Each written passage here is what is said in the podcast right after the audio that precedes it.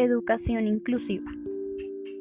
La inclusión ha tenido un proceso positivo en instituciones educativas de cualquier nivel, ya que ofrece a los estudiantes oportunidades equitativas de avance y desarrollo en un marco de respeto hacia las diferencias.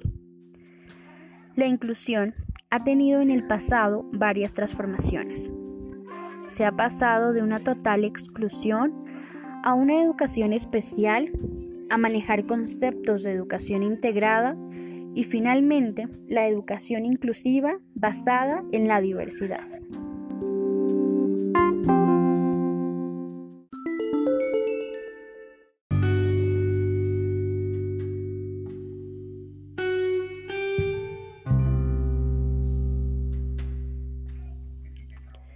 En tiempos antiguos de la historia, no se muestra indicios de escolaridad hacia las personas con capacidades diferentes.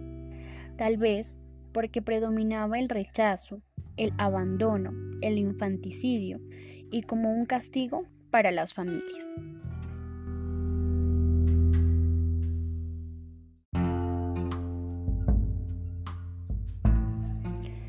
La discapacidad ha sido objeto de discriminación por parte de la sociedad. Sandoval Rodrigo, 2007.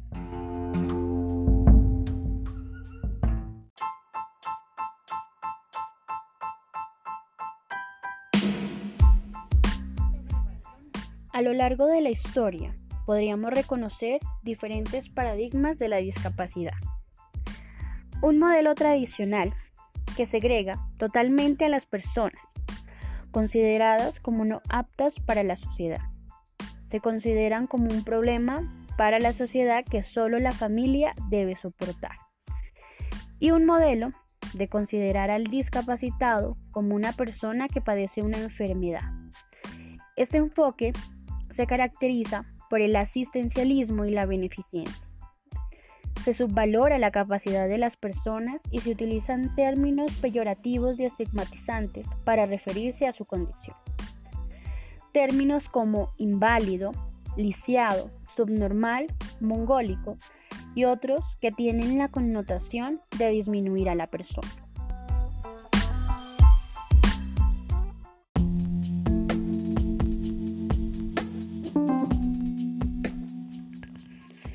El nacimiento de la Escuela Especial para Personas con Discapacidad se puede decir que nace en el siglo XVI, pero se desarrolla en el siglo XVIII.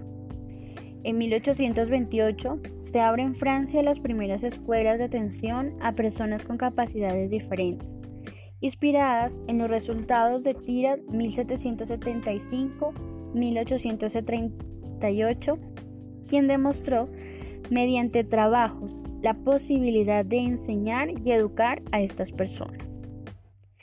En la misma época, el abad de Le, EP, creó el primer lenguaje de señas para comunicarse con las personas sordas y en Alemania Samuel Heinegger desarrolló una metodología oral para enseñar a las personas sordas a comunicarse de forma verbal. En 1829, Luis Braille creó la escritura de puntos en relieve reconocido universalmente para la lectura y escritura de las personas invidentes. A pesar del gran avance en la atención, el pensamiento seguía centrado en entender la discapacidad como un asunto restringido a curar la enfermedad.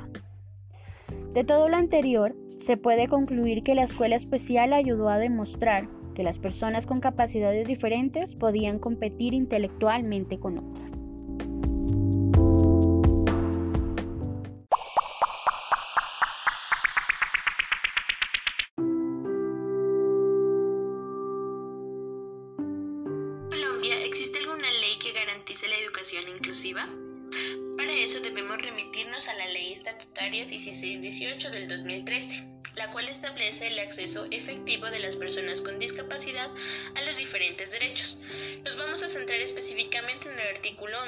Que es el que habla de educación. Es así como en agosto del 2017 el Ministerio de Educación genera el decreto reglamentario pertinente educativo, conocido como Decreto 1421 del 2017. El Ministerio de Educación, en conjunto con sus entidades adscritas, INSOR e INSI, inician la construcción de este decreto que tiene como finalidad lograr desde la educación formal y sus frentes tales como preescolar, primaria, básica media, básica secundaria y educación superior, garantizar espacios pertinentes e inclusivos. Pero todo esto mm, el ministerio no lo realiza solo, requiere de una participación efectiva de otros entes, tales como Secretaría de Educación, establecimientos educativos y las familias para así poder generar de manera articulada acuerdos y estrategias que aseguren educación inclusiva de calidad para las personas con discapacidad.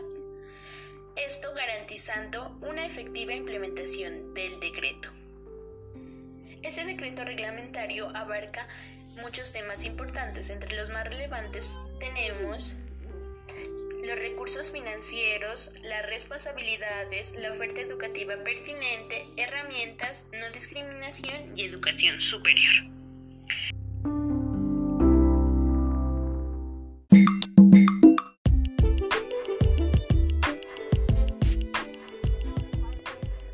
¿Cuáles son las tendencias pedagógicas en contextos educativos con diversidad personal, cultural y social?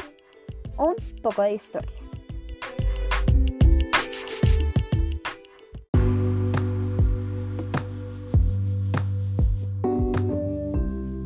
A través de la historia debemos tener en cuenta, por ejemplo, la pedagogía terapéutica. Con los resultados de investigaciones se inició una etapa de clasificación de las personas con discapacidad según la deficiencia y surge así la pedagogía terapéutica.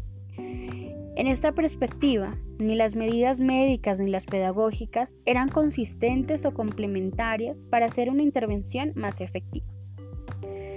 Como resultado de esta polémica, de a quién correspondía la prioridad en la educación de los deficientes, si a los médicos o a los pedagogos, se definieron, según Cañedo, a finales del siglo XIX y principios del XX, dos tendencias para comprender la esencia y carácter de la deficiencia.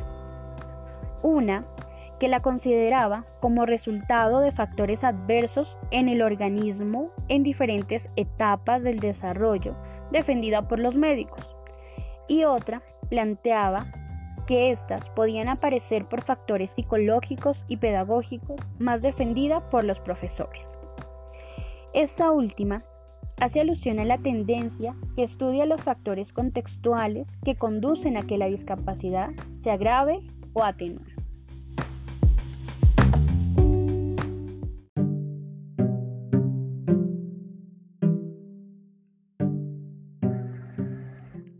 La pedagogía terapéutica permaneció en diferentes escenarios educativos hasta principios del siglo XX. Más adelante surge la tendencia psicométrica. El francés Alfred Binet desarrolló la primera prueba de inteligencia, cuyos resultados clasifican y establecen jerarquías en función de la capacidad mental. En 1905 se da paso a la atención educativa especializada, distinta y separada de la organización escolar ordinaria, y surgen las escuelas especiales para las personas con retraso mental.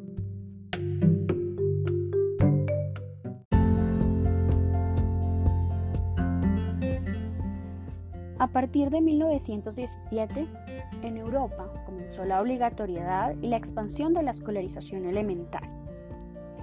Se detectaron allí numerosos alumnos con dificultades en el aprendizaje.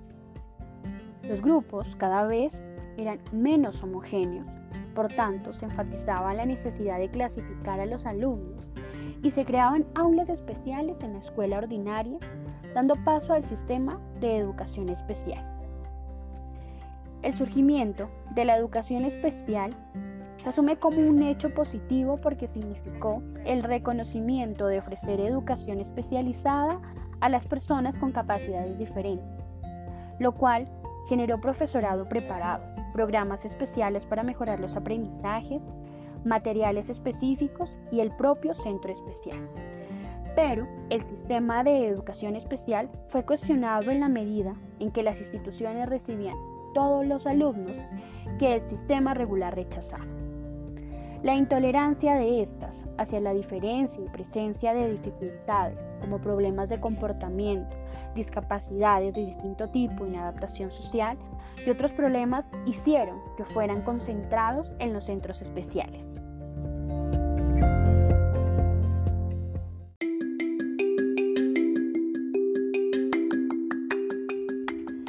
Los programas educativos de las instituciones especiales no se adaptaban a las necesidades de los alumnos y se empezaron a tornar en secuencias inflexibles, no acordes con la edad cronológica. El resultado de este proceso fue un mínimo avance en las necesidades funcionales de la persona, lo cual condujo a que la segregación y marginación de los alumnos fuera en aumento y que las instituciones especiales se caracterizaran en este aspecto. Este fue uno de los principales motivos por los que se originó el movimiento a favor de la normalización.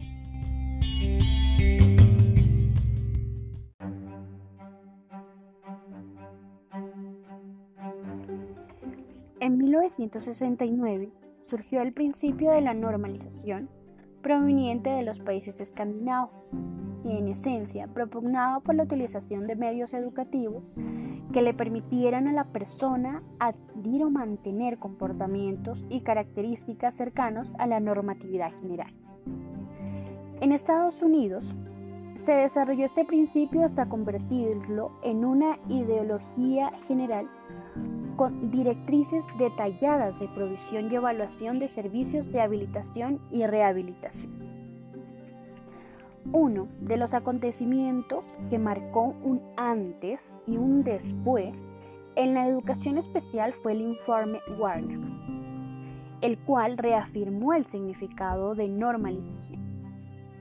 Este no se enfocó en convertir a una persona con necesidades educativas especiales, N, E, E, en normal, sino en aceptarlo tal y como es, es decir, con sus necesidades, con los mismos derechos que los demás y ofreciéndole los servicios para que pueda desarrollar al máximo sus posibilidades.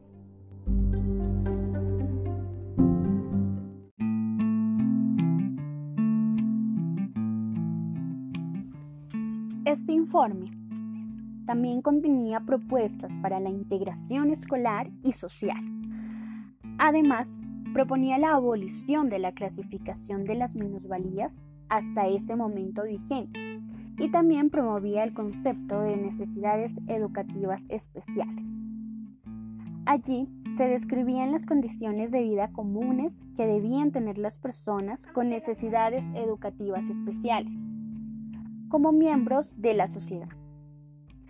Con la aplicación de este principio, se esperaba mejorar la autoestima, el desarrollo de las capacidades de las personas con discapacidad, con unos aprendizajes más reales para su desempeño laboral y su autonomía personal en la sociedad. También se acometía la intención de no etiquetar ni categorizar a las personas con discapacidad y usar la denominación de necesidades educativas especiales NE.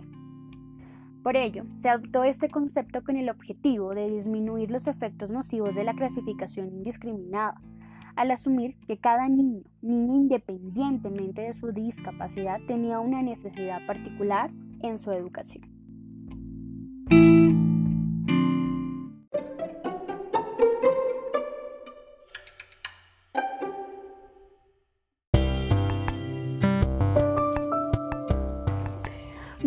Después de dar una breve historia acerca de la educación inclusiva y conocer, digamos, el reglamento eh, que, se ha impuesto aquí en Colombia de acuerdo a la educación, podemos tomar como ejemplo la Fundación Una Crearte, que es una fundación sin ánimo de lucro y ubicada en la carrera 29, número 1843, en Pasto, Nariño. Esta fundación se dedica a explorar a través de la relación afectiva y medios artísticos como la pintura, la danza, la música y el teatro. También toma alternativas de expresión para brindar posibilidades de inclusión a personas con discapacidad, afianzando las capacidades del individuo y fortaleciendo su autonomía, autoestima y amor propio para impactar en su proyecto de vida, inclusión laboral y el emprendimiento. Esta fundación se dedica eh, principalmente, tiene como misión la habilitación social y capacitación artística en base al afecto y la autoexpresión para el desarrollo de las potencialidades creativas, artísticas, literarias y comunicacionales en niñas, niños, jóvenes y adultos en situación de discapacidad cognitiva, sensorial y motora, desde su parte humana, educativa, psicosocial, productiva y cultural, incluyendo al núcleo familiar.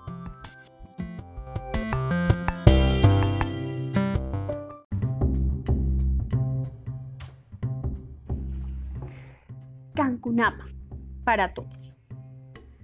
Sonreír, soñar, jugar, volar, compartir, expresar, hacen nuestro quehacer diario más divertido, libre de estrés o preocupación. Hemos encontrado en esta labor la magia y el secreto de sanarnos en familia, la magia de ser el maestro y alumno al mismo tiempo. Esa posibilidad de reencontrarnos como seres humanos y volver a nuestra inocencia de niño con cuerpo de adultos. Seguiremos haciendo lo que nos dicta nuestro corazón siguiendo ese latido que ya hace tiempo tocó a nuestra puerta y acogiendo todos los consejos o aportes que vengan a proponer en positivo. Fundación Luna Crearte.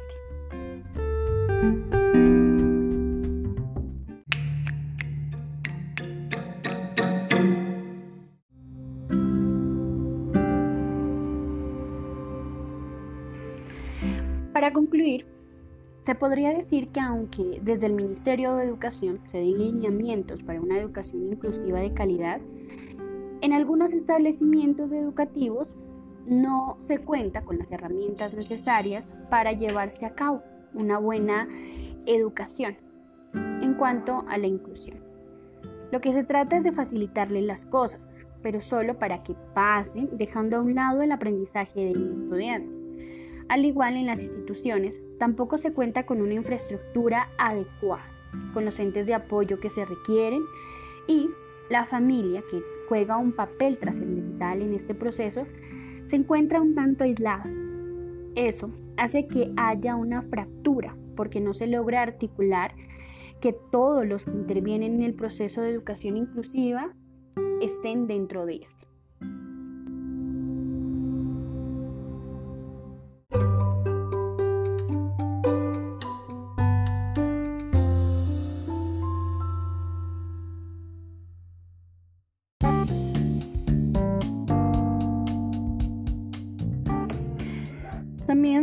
Puede concluir que las tendencias pedagógicas que se utilizan en la actualidad todavía son un tanto excluyentes, ya que todavía no se aceptan como tal las diversidades de las personas. En algunas instituciones se toma a las personas con capacidades diferentes como personas incapaces, cuando son personas realmente competentes para cualquier tipo de trabajo escolar u otros, como lo muestran instituciones dedicadas a este tipo de educación. También falta más apoyo por parte del Estado para garantizar que los docentes estén más relacionados con el aprendizaje excelente para estas personas. Y un caso concreto de una institución que nos habla, digamos, de este proceso de inclusión es que lo que plantea un docente es que a, los estudiantes con capacidades diferentes o que están dentro del programa de inclusión no se maneja como si, por ejemplo, el PRIA, el Plan Integral de Aprendizaje para estos estudiantes, sino que se maneja, digamos, se le da otras actividades y se los maneja, digamos, de una forma aislada a los demás estudiantes de la clase. Y esa no debería ser, pues, la, la forma en que se maneje la enseñanza.